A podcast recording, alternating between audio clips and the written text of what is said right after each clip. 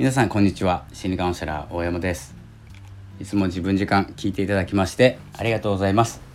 本日は9月11日です、えー、本日も、えー、お昼の収録させていただきます、えー、いつも自分時間というのは自分らしく生きる自分を過ごすということをテーマに、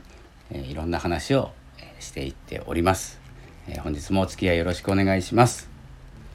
え本題に入る前に、えお知らせなんですけれども L というサービス以前からですねお伝えしている L というサービスデジタルコンテンツを販売するプラットフォームなんですけれどもそちらでですね音声スタイフ100回記念の音声と、まあ、ちょっとした動画ですねうちのワンちゃんの動画なんですけれども、えー、とそういうのをですね販売していこうと思ってですね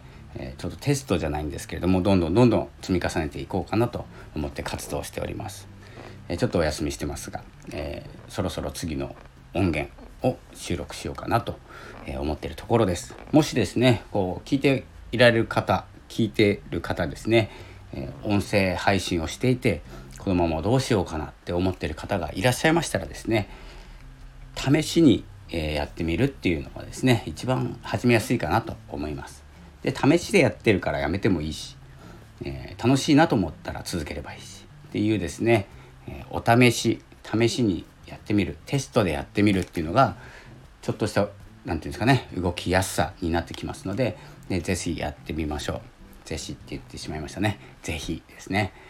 えっ、ー、とプラットフォームの URL は説明欄に載せておきました。えそれではですね本日は表現の仕方について、え表現という言葉よく使うんですけれども、え自分を表現するために音声配信を使ったり何か商品を売るためにこのプラットフォームを使ったり音声を使ったりしていると思うんですけれども自分の発信したいこと自分が表現したいことそれにですね何て言うんですかね聞いてもらえる方っていうのがいるんですけれども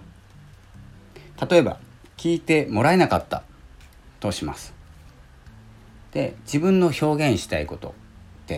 変わらないですよね。自分が言いたかったこと。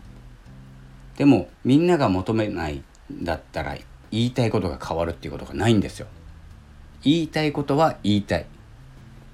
だからそこが何て言うんですかねブレるポイント。言いたいことはあるんだけどこっちの言いたいことを言った方がみんなに評価が高いから世間に評価が高いから言いた言いたいことじゃなくてそっち側のことを言う。これ自分を表現していないんです。実は。まあある意味表現してるんですけどね。あの自分の表現を使って皆様に評価が皆様の評価が欲しいというところまで自分のやりたいことに含まれていれば皆様の評価ということを優先する場合もございますけれどもただ単に、えー、まずは自分の言いたいことを心の中にあることを表に出す、えー、それでですね共感してもらえる方だけに楽しんでいただければいいという放送をすると自分の言いたいことは変わりません。いいねとかアクセスとかが関係なくなってくるんですね。なのでそんなところを見る必要ないしそれを増やす方法とかっていうのも見る必要ないんですけどもえーと、やっぱりですねその反応していただけないと自分の言ってることが間違っているのではないかと思う心理がありますのでなるべく自分の言ったことに共感を多く集めたがってしまうんですけれどもその共感って本当の共感じゃないんですよ。例えば言っていることじゃなくてあなたに興味があったり、えーと言っていることよりも時間帯が合うだったりもするんですよね。なのでどこで接点を持っているかっていうのがそれぞれ違うので何て言うんですかねまず同じ時間に配信してみるとか、えー、自分のどこに興味を持っているのかコメントで探ってみるとか、えー、というふうにですね何て言うんですかね自分本体に興味を持っていただけてる人であればあなたが何を言おうと関係ないんですね。まあ、変なことはダメですよ。変なこととか、えーと、社会情勢なんて、えいうことをですね発信してしまうと今ではですねちょっと厳しくなるんじゃないかなと思います。SNS とかでもシェアできないですし。なのでまあ時事ネタも含めながらなんですけど僕はですね僕のやり方ですけどえっ、とまあそういう評価とか評判とか本当は大事なんですよ。インフルエンスするために影響力を得るためには。そのオーディエンスっていうかみんなが必要なんですけれども前提として自分の言いたいことを発信して共感してもらう。自分の言いたいことを発信するっていう前提大前提が、えー、ブレてしまうと何をしているんだろうとかですね。1ヶ月先の内容とか本当に日によって左右されるとか言っていることがいつも違うとか芯がないとか、えー、いろんなことが、えー、まあ、感じられると思います。どちらを取るかですねそうなると。まあ、なので今日思ったこと、まあ、その人本人存在自体にですね興味を持っていただける人が周りに集まっていただければ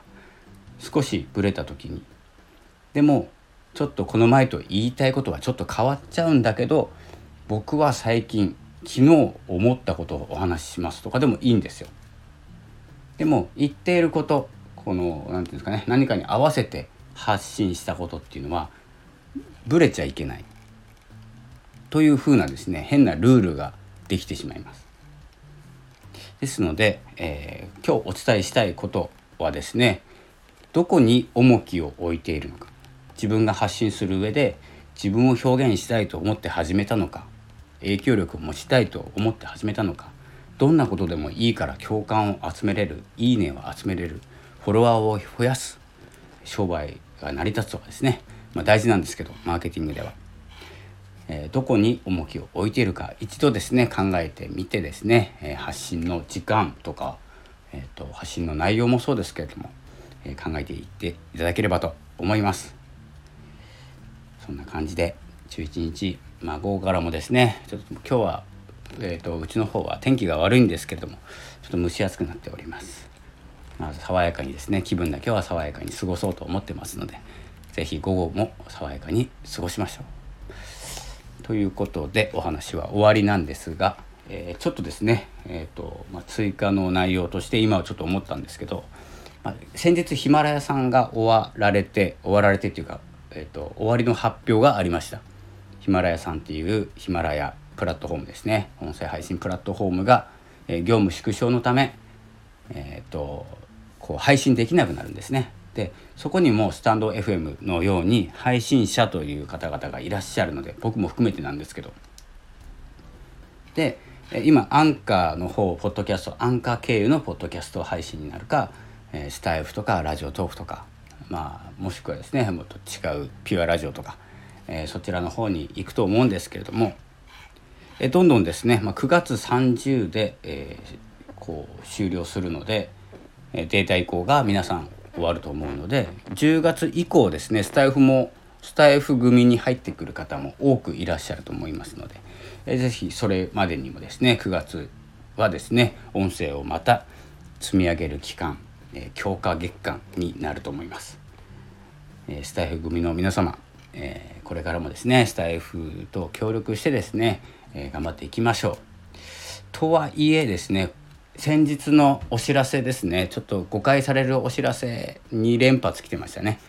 ハッシュタグをつけるなという関係ないハッシュタグつけてんじゃないよっていうお知らせですね。でこれは皆様に送っておりますというですね補足の、えー、2回目のお知らせがあったんですけれどもちょっと1回目と時間が空きすぎというか、まあ、何か意見をいただいたんだと思うんですけどもで特定の人に送っているわけではなくて皆様に送っております。ですぐ動いたから皆さんにこのお知らせは皆様にしておりますと言ったのが2時間後ぐらいだったんですね。なのでその2時間でどれだけ離脱したかっていうことを考えるとちょっと重たかったかなっていう気はしています。また補足です。重いですねただの、え、気にしないでください。悪口でもないですから、え、そんな感じでですね、まあ、こういうマーケターとかがこう変なハッシュタグをつけて人を集めるようになってコラボをライブとつければ人が集まるかなと思ってつけるようになったり、え、していきますので、えー、ともう真正面からぶつかるような配信をしていければと思っておりますので是非これからもよろしくお願いします。それでは少し長くなってしまいましたがお昼のラジオこの辺で失礼いたします。またお会いしましょう。ありがとうございました。さようなら。